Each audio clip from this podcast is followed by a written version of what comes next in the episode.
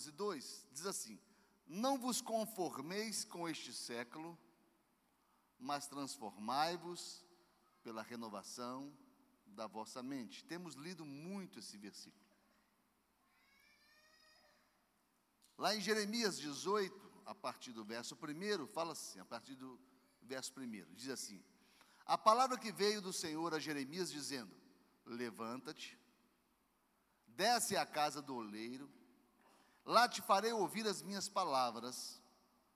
Eu desci, pois, à casa do oleiro, e eis que estava ocupado com a sua obra sobre as rodas. Como um vaso que ele fazia de barro se estragou na mão dele, tornou a fazer dele outro vaso, conforme pareceu bem aos olhos dele fazer. Então veio a minha palavra do Senhor dizendo: Não poderei eu fazer de vós como fez este oleiro, ó casa de Israel. Assim diz o Senhor.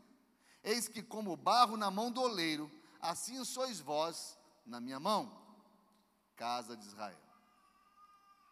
Se fôssemos dar um título à palavra de hoje, seria Transformando-me para influenciar. Transformando-me para influenciar. Esses dois textos que lemos têm muito a ver. E eu queria caminhar um pouco com vocês nesse processo da transformação, dessa metamorfose que é a nossa vida espiritual. E é importante que nós saibamos caminhar nesse processo, porque é um processo de longa data. Não é um processo que acontece da noite para o dia. Não é algo como muitos pensam que a pessoa é, não tinha o temor a Deus, de repente vem numa igreja evangélica ou vai numa igreja católica e ali ouvindo a palavra, ouvindo a missa, ouvindo o culto, ali ele recebe uma palavra de poder sobre a vida dele, ali ele se conscientiza sobre a necessidade de uma mudança e ali ele se transforma da noite para o dia. A coisa não é assim. A transformação é um processo contíguo um processo lento, um processo constante, um processo a ser perseguido, a ser, a ser todos os dias desenvolvido, porque é um processo que se dá ao longo da vida. E o Senhor Deus compara aqui, Jeremias nos fala aquilo que Deus colocou no coração dele, de que é como se fosse uma roda de oleiro. Se vocês nunca viram, o oleiro, ele tem alguns processos que eu vou passar para vocês, mas ele transforma o barro em vaso colocado sobre uma roda, onde ali o barro gira, e no girar da roda, ele vai moldando, ele vai transformando aquela peça em algo útil, em algo a ser usado posteriormente. Então, a expressão seria transformando-me para influenciar, e não simplesmente influenciando. A transformação proposta por Deus não é um ato instantâneo e conclusivo, é uma performance, como eu disse, contígua, constante, duradoura, perseverante. Transformar-se primeiro, moldar-se primeiro, se deixar ser moldado por Deus e não pelo mundo. Não vos conformeis, não tomeis a forma, não se conformize, não tenha a forma que o mundo propõe, mas transformai-vos, mas ditai a própria forma que Deus tem colocado no seu coração. Ou seja, molde-se por dentro para depois ser por fora moldar-se primeiramente por dentro, para depois por fora. Não é a proposta da religião. A proposta da religião, ou da religária, ou da religa, religação, é uma proposta comportamental. A proposta que nós entendemos ser a correta não é mudança de comportamento. Não é você mudar o que você faz é você se deixar ser mudado e moldado em quem você é. Porque ser é essência, fazer é consequência. Muita gente acha que ser um cristão é começar a fazer coisas que cristãos fazem. Não, não. Isso aí é uma reação. Isso aí é uma consequência. É interessante você entender que a sua mudança, a mudança que Deus propõe a cada um de nós, é uma mudança interior, é uma mudança da essência, é uma mudança do ser e nunca do fazer. Fazer é uma consequência. Não se preocupe com fazer. Quem é, faz. Nem sempre quem faz é. Fazer sem ser é hipocrisia. Ser sem fazer é deficiência. Então, primeiro preocupe-se em ser. Mas como? Propondo uma mudança. Pastor, eu ainda não tenho convicções da minha fé. Pastor, eu, eu tenho minhas dúvidas concernente à minha salvação. Pastor, eu sou inseguro se eu sou salvo ou não. Pastor, eu estou inseguro se eu sou ou não sou um cristão de verdade. Afinal, eu peco tanto. Afinal, é tão difícil guardar no coração as palavras ministradas aos domingos, às terças-feiras. Eu queria que você caminhasse comigo alguns passos. E Deus nos instrui sobre a transformação do barro em vaso. Essa a proposta. Bom, vai aparecer agora mesmo aqui um, um vídeo, sem som, é, e vocês vão ter uma noção mais ou menos do caminho que o barro percorre, enquanto eu ministro a palavra para vocês. Então não se preocupem em juntar o que está passando ao que eu estou falando.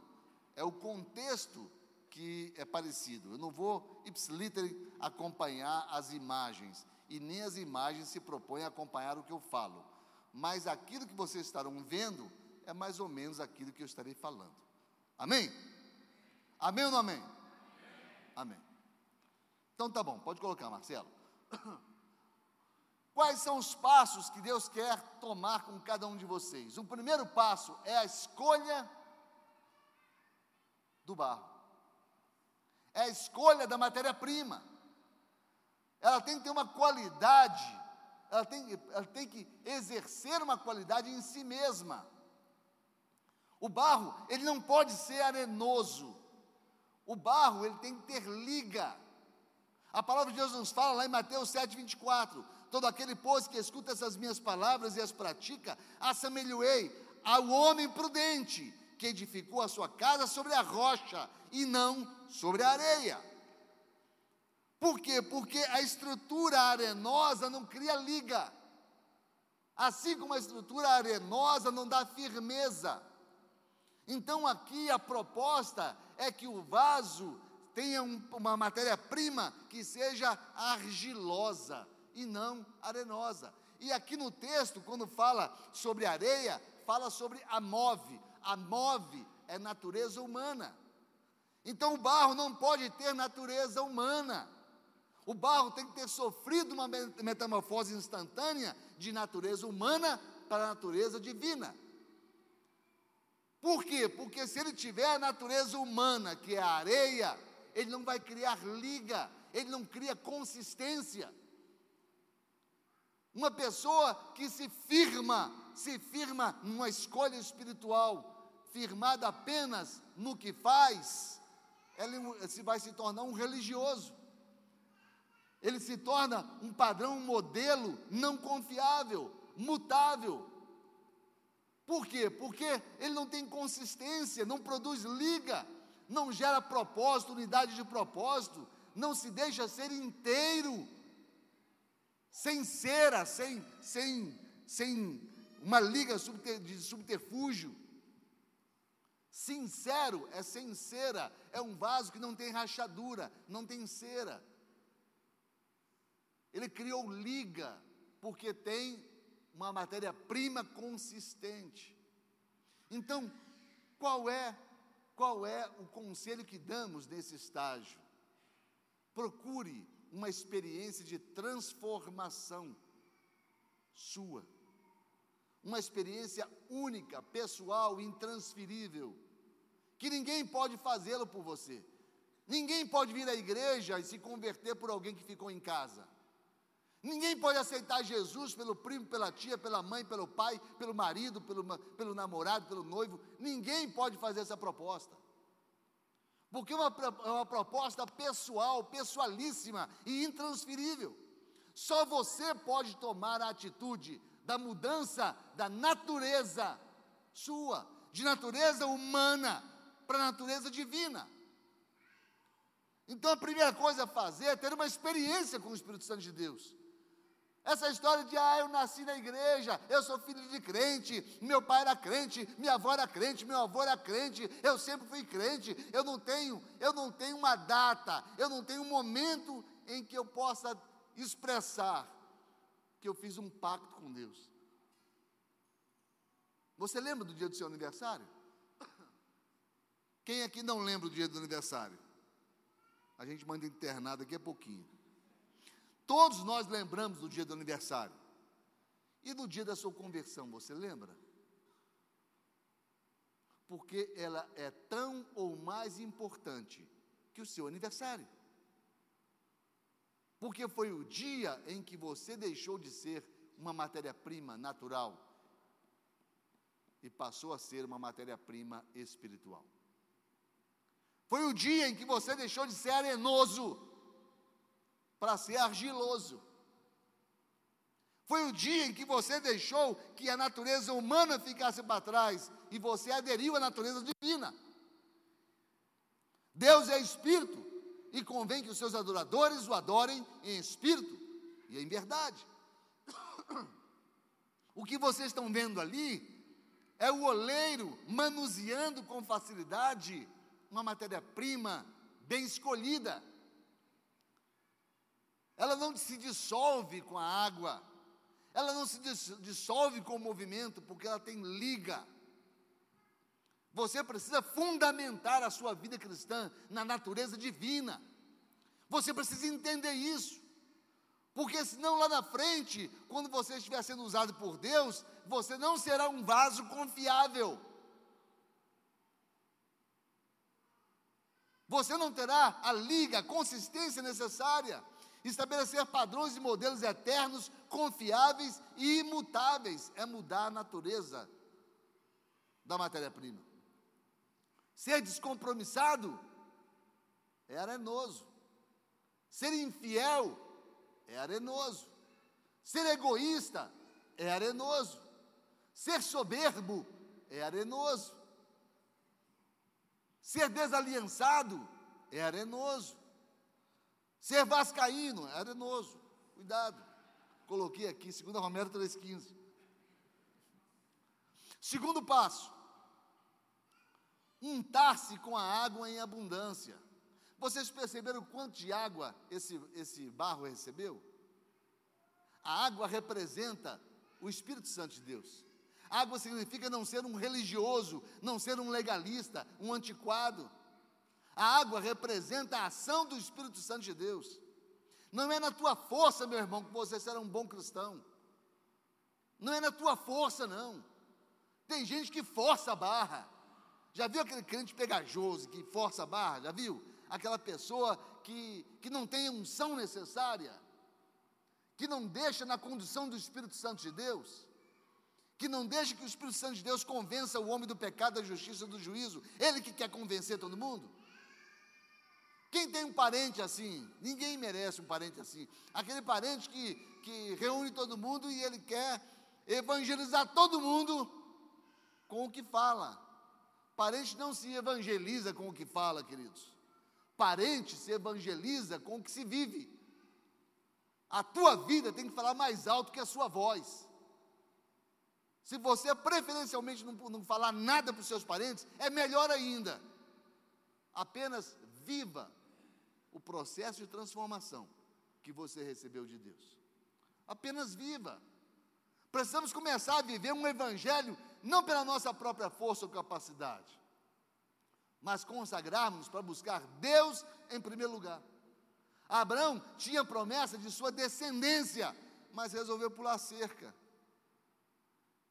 O que, que aconteceu? Criou o caos que vocês veem no Oriente Médio até hoje. O que, que acontece, queridos? Não é a nossa força, é a ação do Espírito Santo de Deus. Quem vai transformar, quem vai alcançar, quem vai curar, quem vai projetar, quem vai, quem vai gerar vida é o Espírito Santo de Deus. Não é pela tua força, não é pelo, pelo, pelo teu muito falar que as pessoas se converterão. Consagrar nossas vitórias, lutas, desafios, famílias, empregos, mas as derrotas também. Colocar nas mãos de Deus. Toda a base da vida deve estar sob o controle do Espírito Santo de Deus. Senão nós nos tornamos pessoas duras, inflexíveis. Não comprometa não conformize comportamentos sem conformizar o interior. Você vai se tornar um cristão fanático, não sincero, legalista, não livre. Uma pessoa presa à religiosidade, vazia do Espírito Santo e cheia de legalidade.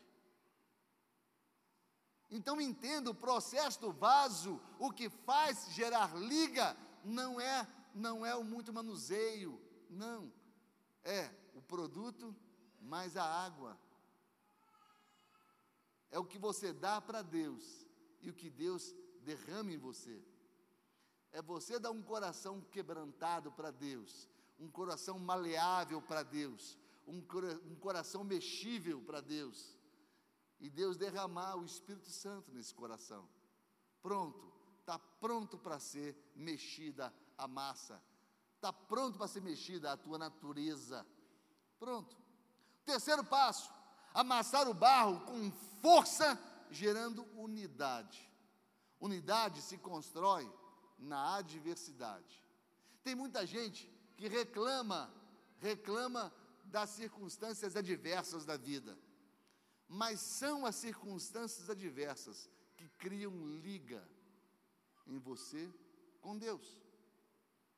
As lutas do casamento, exceto a infidelidade, as lutas do dia a dia, fortalecem a aliança e a cumplicidade do casal.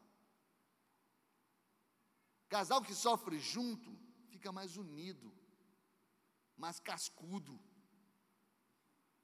mais capa grossa.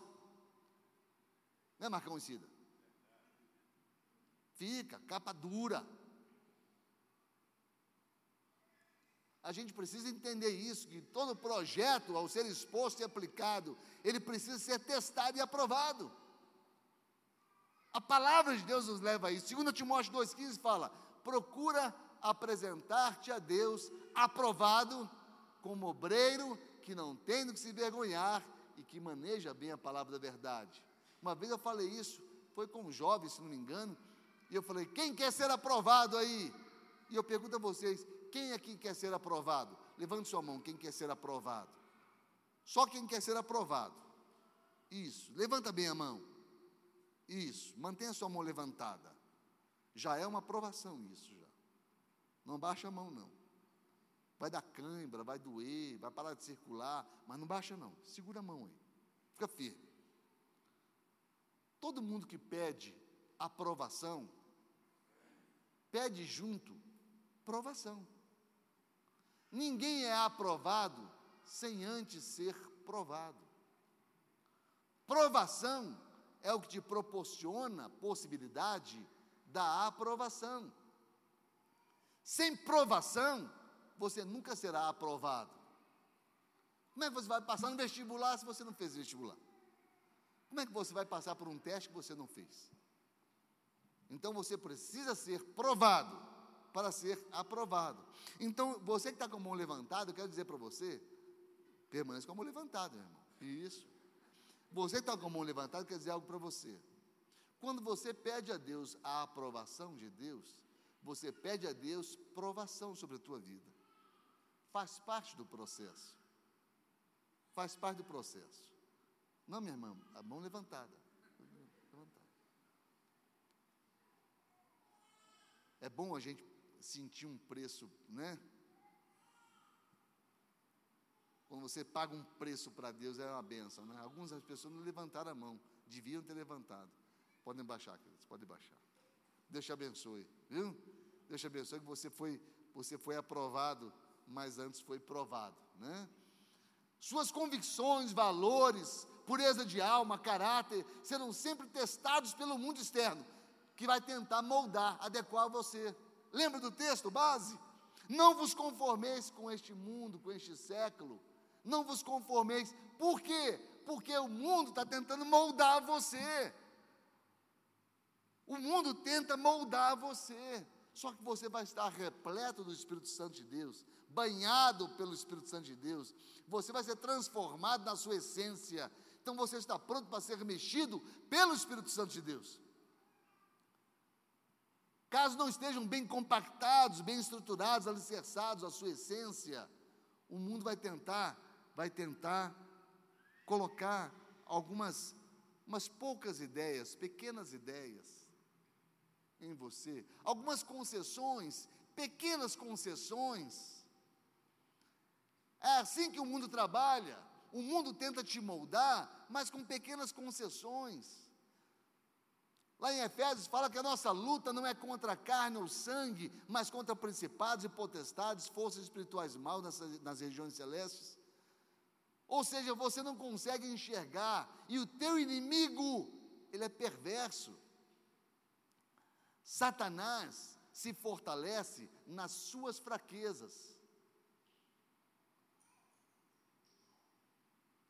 Infelizmente, nessas lutas de MMA, quando você vê aí televisão, se, se um lutador vai chutar o outro e ele desloca o pé, ou, ou ele torce a perna, é naquela perna que o adversário vai bater o tempo todo, naquela perna que está doendo.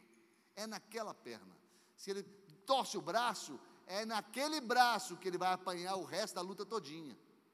Satanás é assim também. Satanás é bobo, não. Se ele percebe a sua fraqueza, se a sua fraqueza está na área sexual, se a sua fraqueza está na área, está na área produtiva, se a sua fraqueza está na área relacional, se a sua fraqueza está, está na família, se a sua fraqueza está é, é, é no, nos seus relacionamentos é, é, profissionais, pode crer, pode crer que é ali que Satanás vai bater. Sabe aquela pessoa que falta ao culto porque sentiu uma dorzinha de cabeça, uma pontada? Ai, deu uma pontada aqui, não vou no culto hoje não. Eu vou no ir hoje, porque eh, tive uma dorzinha de cabeça. Pode contar, uma dorzinha de cabeça todo domingo na hora do culto. Porque ele é assim, ele vai agir na sua fraqueza. Ele vai tentar colocar a seta dele justamente naquilo que você não vigia, naquilo que você não está preparado. Então, enquanto você está sendo trabalhado, está sendo amassado por Deus, está sendo moldado por Deus, para que você possa estar, ser útil a ser, a, a ser usado futuramente, está sendo trabalhado por Deus no seu caráter, nos seus valores, na sua essência. Satanás vem e coloca a seta dele. Deus é tão bom assim. Senão você não estava sofrendo.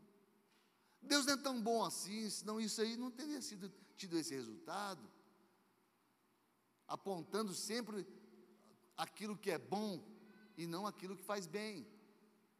Há uma diferença muito grande entre o que é bom e o que faz bem, em que o corpo apetece, em que o espírito obedece.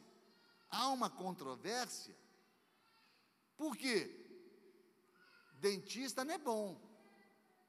Só quem gosta de dentista é o Zé Ricardo, que casou com uma dentista, é, é, é, o Paulo Henrique, que tem filha dentista, tem duas dentistas, aí tá, né? Mas as pessoas não gostam muito daquele, barulhinho. Tem, eu acho que não. Alguém me disser que, que gosta daquilo, eu vou desconfiar, né? Aquilo dói. Não é bom, mas faz bem. Nem tudo que faz bem é bom. O mundo trabalha com o que apetece. O mundo trabalha com, com é, minimizar sacrifícios e maximizar é, é, resultados. E não é assim no reino de Deus. No reino de Deus, tudo que se planta, se colhe. É princípio de Deus. Quarto passo, a massa deverá ser picotada. Depois de amassada, depois de amassada, tem um instrumentozinho que não apareceu aqui, que ele vai cortar a massa. É um monte de quadrinho de ferro assim, que o oleiro corta a massa todinha. Por quê? Porque quando a massa está sendo moldada, ela cria bolhas de ar. E se você não quebrar as bolhas de ar, eles estourarão na, no processo de secagem. Então a massa tem que ser picotada, picotada. Porque quando forem colocadas sob o calor do fogo, na secagem final, elas não, a massa não vai estourar. A nossa alma, quando amassada pelas intempéries da vida, vai retendo bolhas emocionais que são imperceptíveis, mas um dia voltam para cobrar a conta. Nós vamos ferindo a alma no processo de sermos moldados. Ao longo desses 20 anos da Shalom, nós fomos, eu e minha esposa, muito feridos. E ferimos muito também. Mas nós fomos sarados, curados pela misericórdia de Deus, permanecemos, buscamos, buscamos cura, então nós somos renovados dia após dia. Agora, pessoas outras que foram feridas não buscaram, às vezes carregam essa ferida vida fora. Todos nós no relacionamento é, horizontal, nós somos feridos porque somos imperfeitos. Uma pessoa que fala assim: ah, pastor, eu vou mudar de igreja, achei uma igreja perfeita. Eu digo para ela: não vá para essa igreja, não, que você vai estragar a igreja. Por quê? Porque você é imperfeito. Todos somos imperfeitos. Todos nós ferimos e somos feridos. Isso são as bolhas de ar que são criadas no processo de amoldamento. Quantos estão entendendo? Digam amém. Vira para o seu irmão, dá uma cutucadinha nele e pergunta: Você tem bolha de ar aí?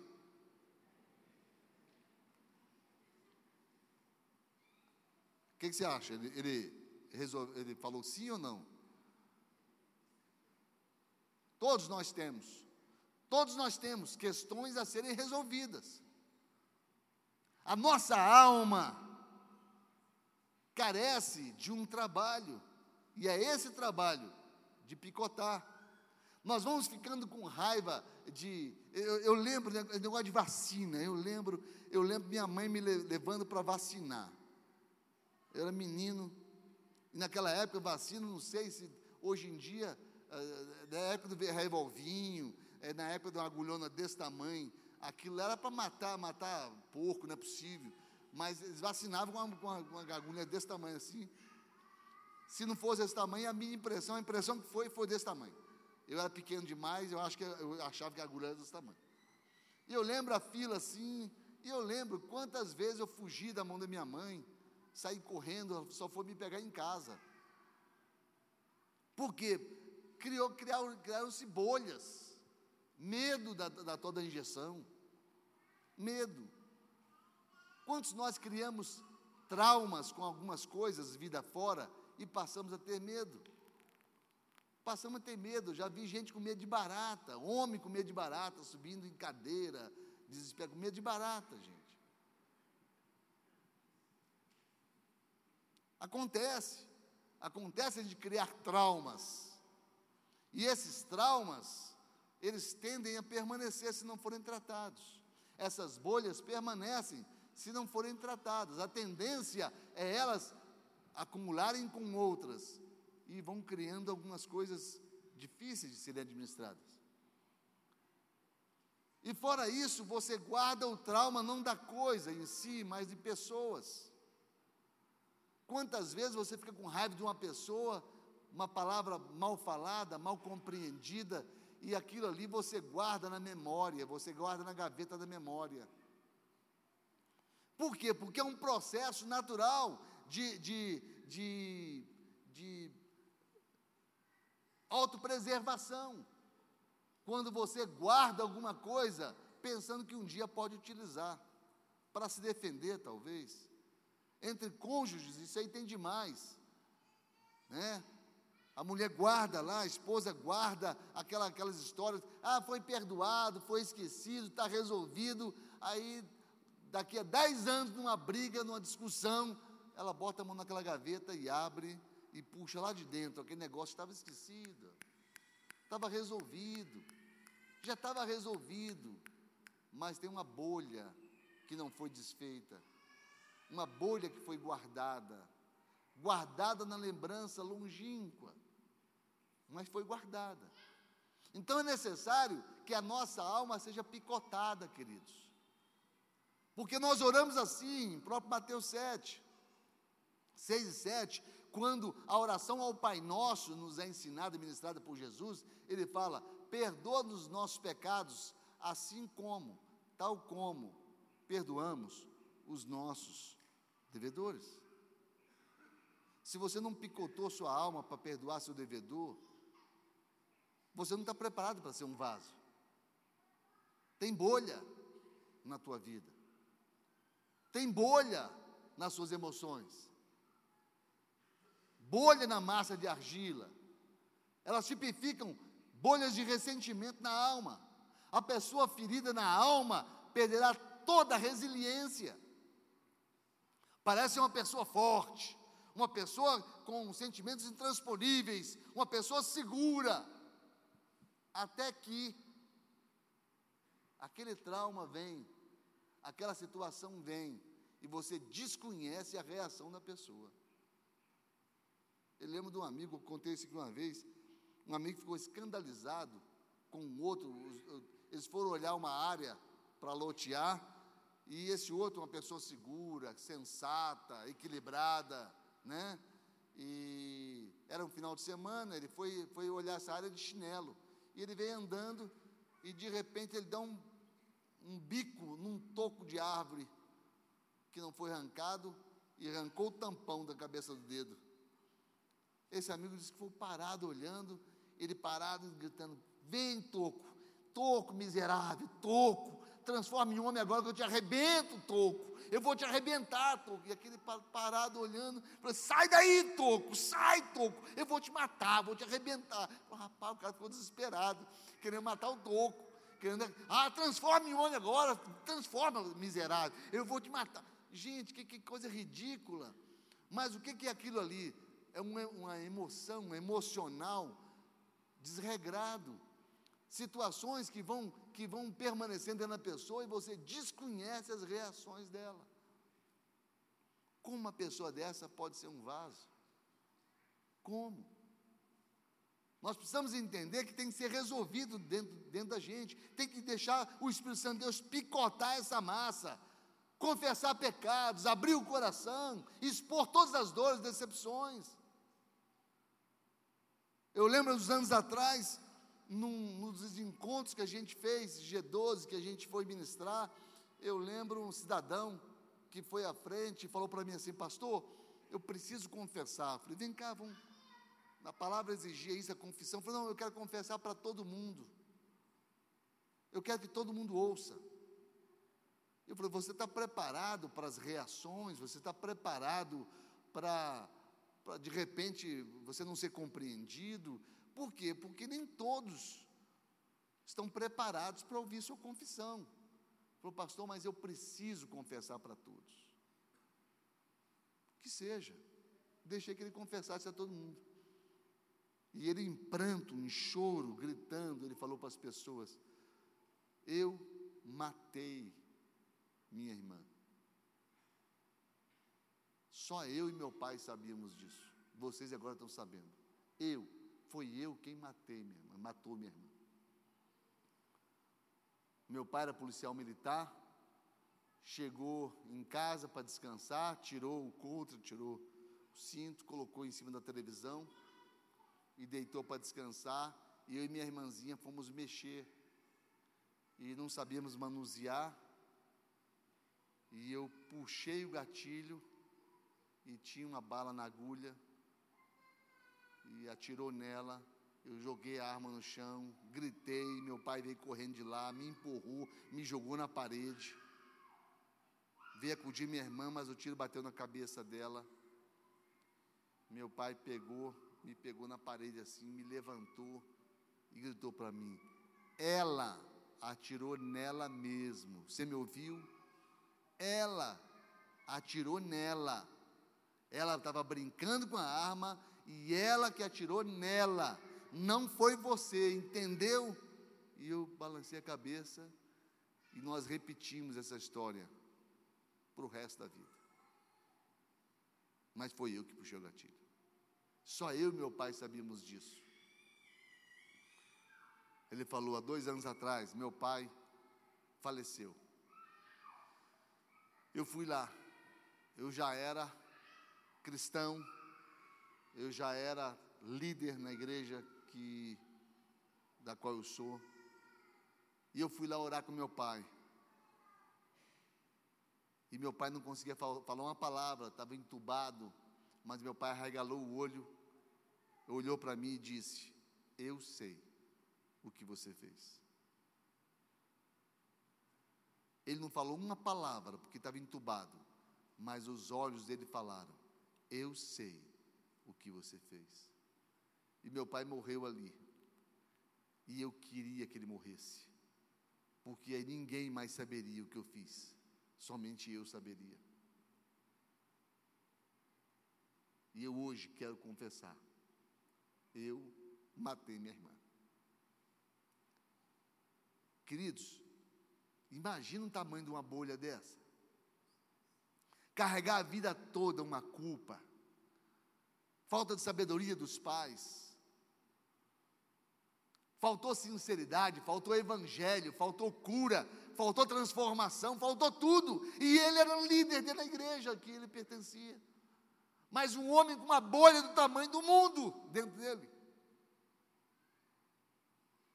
Nós precisamos entender que pecados são para ser confessados. A palavra de Deus fala que todo pecado confessado e deixado, ele é perdoado. Não carregue bolhas dentro de você. Elas vão estourar um dia. Nós precisamos entender que o processo de transformarmos-nos em vaso útil a Deus requer da nossa vida, requer sacrifícios, requer da nossa vida sinceridade, sincera, requer inteireza. Esse processo, esse quarto processo é necessário. Se você fere a perna e ali vai criando uma casca. Enquanto você não arranca a casca, aquela ferida não, não, não cicatriza. Tem que arrancar a casca. Tem que expor. Quinto passo. Somente agora a massa ganhará a forma desejada. Depois que foi escolhida, transformada em massa própria, depois que foi depois que foi molhada pela, pela condução do Espírito Santo de Deus, depois que foi amassada pelas circunstâncias, depois que foi picotada pela confissão, agora começa a ganhar a forma. Foi o que vocês viram aqui. Agora começa a ganhar a forma desejada. Mas reparem, e vocês puderam reparar, que a forma não é dada pela mão de fora a forma é dada pela mão de dentro. É a mão que entra dentro do vaso que dá a forma que o vaso vai ter. A de fora apenas apoia. Ali, a mão interior vai decidir se vai ser um, uma bacia, se vai ser um vaso, se vai, ele vai ter formas se ele vai ter outra estrutura, se ele vai afinar e engrossar de um lado, no, no gargalo, se não vai ter gargalo, é a mão de dentro que vai definir. É a mão que vai por dentro. Quem define o que você vai ser e em que você vai servir é a mão que te muda por dentro. É o Espírito Santo de Deus. Não é a mão que te muda por fora. Porque fazer é consequência. Fazer é consequência do ser. Não inverta o processo. As igrejas, infelizmente, estão cheias de pessoas com processo invertido. A pessoa confessou hoje, aceitou Jesus hoje, amanhã, a pessoa já está com um trejeito de crente. Hum, não é normal, não é normal. Não é normal. Porque ela não pode se parecer com um crente no outro dia, tão de repente. Senão ela vai viver por imitação. Ela vai olhar para o lado, ah, então crente é assim, crente tem que usar esse terno aí, tem que usar esse sapato assim, esse cabelo lambido assim, ah, então é assim. Se for mulher, crente tem que usar esse coquinho na cabeça aí, tem que usar esse cabelo grande, tem que ser assim, tem que ser assado. Não é isso, Cristo. Não é você começar um processo de imitação. Não é isso é você gerar dentro de você a mudança necessária para que você possa ser motivado de dentro para fora. O verdadeiro cristão não é aquele que vemos por fora, mas é o que mantém a forma interior. Mateus 6 fala assim: Guardai-vos de fazer as vossas boas obras diante dos homens, para serem vistos por eles. Não façam isso. De outra sorte, de outra forma, não tereis recompensa junto ao vosso Pai. Quando, pois, deres esmola, não façam tocar a trombeta diante de ti, como fazem os hipócritas nas sinagogas, nas ruas, para serem glorificados pelos homens. Em verdade, te digo que já receberam a recompensa. Mas tu, quando deres esmola, não saiba a mão esquerda o que faz a direita. Age em secreto, fique em secreto em teu pai, que te vê em secreto. Ou seja, a essência do que você é, do que você vai fazer, é entre você e Deus. Não é entre você e os homens. Não. Vocês veem essas pessoas que vêm aqui ministrar dízimo e oferta, e alguns podem dizer: Eu falo melhor que ele.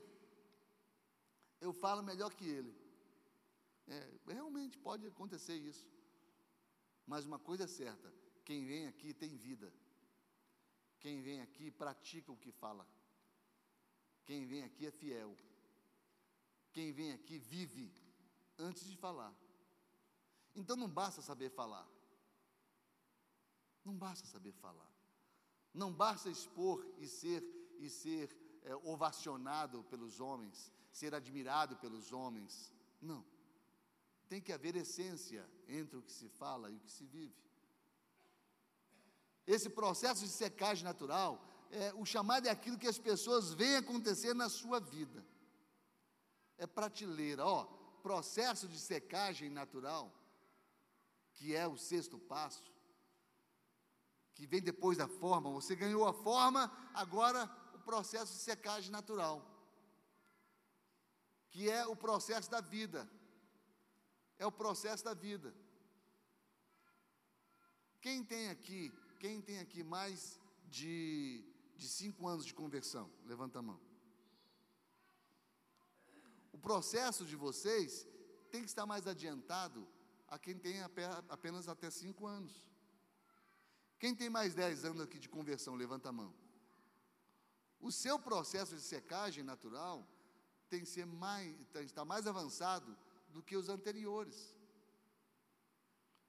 Então nós temos que estar crescendo em Deus. Tem que estar havendo um processo de crescimento em Deus. E a isso nós chamamos de propósito.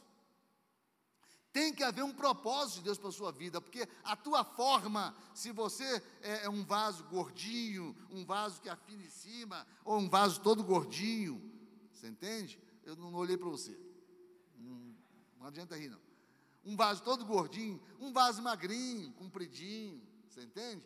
Não importa, ah, você está sendo feito para um propósito. Existe um propósito, mas o propósito teu vem depois da forma que você ganha. A secagem natural é o propósito de Deus, é aquilo que acontece dentro de você e ninguém vê, só você sente. Agora, tem gente que acha que o chamado dele é mais importante. Tem gente que quer fazer de qualquer jeito, quer pregar de qualquer jeito, quer subir de qualquer jeito, quer fazer. Não, não, não, não. O teu chamado não é mais importante que o teu propósito. Porque o chamado, o chamado teu é uma responsabilidade que você tem para com os outros. O teu propósito é uma responsabilidade que você tem para com Deus. E Deus vem primeiro. Buscar em primeiro lugar o reino de Deus e a sua justiça é buscar em primeiro lugar o que Deus quer da tua vida. Eu e meu amor, quando chegamos em Anápolis, eu trabalhava no Banco do Brasil e éramos pastores na cidade de onde viemos. Eu fiquei cinco anos numa igreja, congregando. Eu preguei uma única vez, em cinco anos. Em cinco anos, eu subi no púlpito uma única vez para pregar. Foi um tempo maravilhoso que eu tive, cinco anos ouvindo. Alguém podia dizer, aí, pastor, você sentado ouvindo,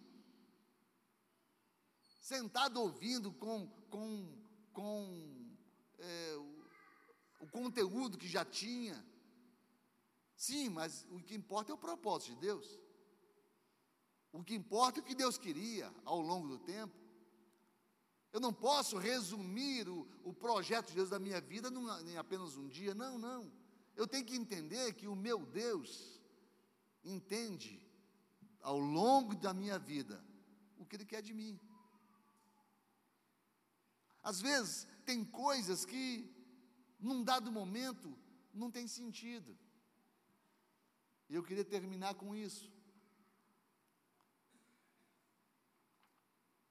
Eu vou falar dentro do processo da queima do vaso. Porque depois da secagem natural, o vaso é colocado no forno. Se quando você acabar de montar ele, ele molhado ainda, como vocês viram aqui, ele for levado ao forno, ele racha, ele quebra. Ele tem que ser, ser, sofrer um processo de secagem natural.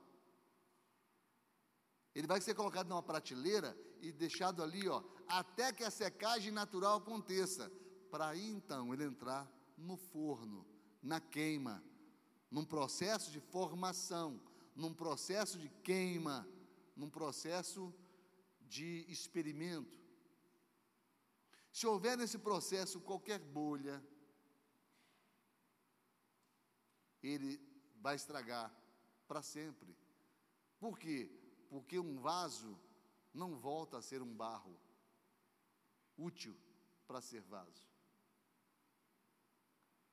Por isso o processo tem que ser longo, duradouro e tem que ser passo a passo. Porque aquele vaso, ele tem que ter uma utilidade para Deus. Interessante, amados, que esse processo todinho é um processo de preparação para que você seja útil. E tem gente por aí querendo transformar o mundo. E não passou por um terço desse processo. Ele quer transformar o mundo, ele quer arrumar o mundo, mas não consegue arrumar o quarto dele quando levanta. O quarto dele é bagunçado, ele quer arrumar o mundo. A cama, ele não arruma nem a cama quando levanta, mas quer arrumar o mundo acha que tem solução para tudo. Tem gente que quer influenciar sobre todos, mas se você pega ele, coloca ele perto de um peru de Natal ali, antes de morrer. Meia hora depois, você chega lá, ele está glu, glu, glu, glu, glu, glu, glu, glu, glu, junto com o peru. Porque é influenciado pelo peru.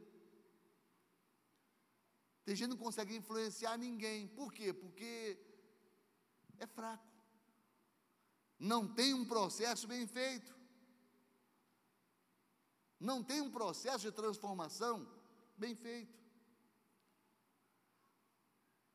Porque todo esse processo tem seu um momento único e tem o propósito de Deus nele. Lá em João capítulo 20, fala que Maria Madalena foi ao sepulcro de madrugada, sendo ainda escuro, e viu que a pedra havia sido removida. Aí ela correu e foi conversar com Pedro. E Pedro procurou João, que foi quem escreveu, e ambos saíram correndo até o túmulo. E lá João fala que Pedro entrou primeiro que ele. E quando Pedro entrou, Pedro viu o lençol que Jesus havia sido enrolado no chão e viu o lenço que era colocado sobre o rosto de Jesus, o chamado Santo Sudário. Esse lenço estava dobrado ao lado de onde Jesus esteve deitado. Está na Bíblia isso.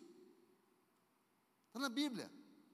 O, versículo 7 e que o lenço que estivera sobre a cabeça de Jesus não estava com os panos jogado, mas, mas, adversativo, dobrado num lugar à parte. Imagina, Jesus levanta, ressuscita para salvar o mundo, ressuscita para coroar a sua vinda, aí para tudo para dobrar o lenço. Para que ele dobrou aquele lenço? Jesus para tudo para dizer para Maria, vai e diga aos discípulos, e diga a Pedro também, viu? Pedro, Pedro, Pedrão, Pedro. Ele para a salvação do mundo todo, para consolar Pedro. Olha como Jesus, ele tem um plano individual para cada um de nós. Por que, que Jesus para para dobrar um lenço? Bem, a resposta mais plausível que eu já encontrei foi que, da tradição judaica, naquele tempo, uma pessoa que tinha servos, os servos colocavam a mesa e colocavam um lenço para o senhor da mesa, o senhor da casa e aquele senhor se alimentaria. E se aquele senhor precisasse levantar para ir ao banheiro, precisasse levantar para tomar uma água, precisasse levantar para tratar alguém, e tivesse a intenção de voltar, ele não mexeria no lenço. Mas se ele fosse sair para não voltar mais, mesmo que não tivesse acabado de, de almoçar, ele deveria pegar o lenço, passar na barba, na boca, embrulhar o lenço e jogar o lenço em cima da mesa. Porque quando o servo visse o lenço embrulhado, podia recolher a mesa, porque o Senhor já havia dado a dica que acabou de se alimentar. Mas se o lenço tivesse dobrado, a mensagem era a seguinte: não mexa em nada, porque eu voltarei. Não mexa em nada, porque eu vou voltar. É essa a mensagem de Jesus. O lenço dobrado lá quis dizer: não mexa em nada, eu vou voltar. Queridos, é algo específico, como específico é a transformação que Deus tem para cada um de nós. Como específico é as dobraduras que você terá durante a vida, o amassar, alguns serão mais amassados, alguns mais cortados, alguns mais espichados, alguns tomarão uma forma, outros outra forma espiritual, mas todos seremos transformados pelo poder da palavra. Amém, queridos?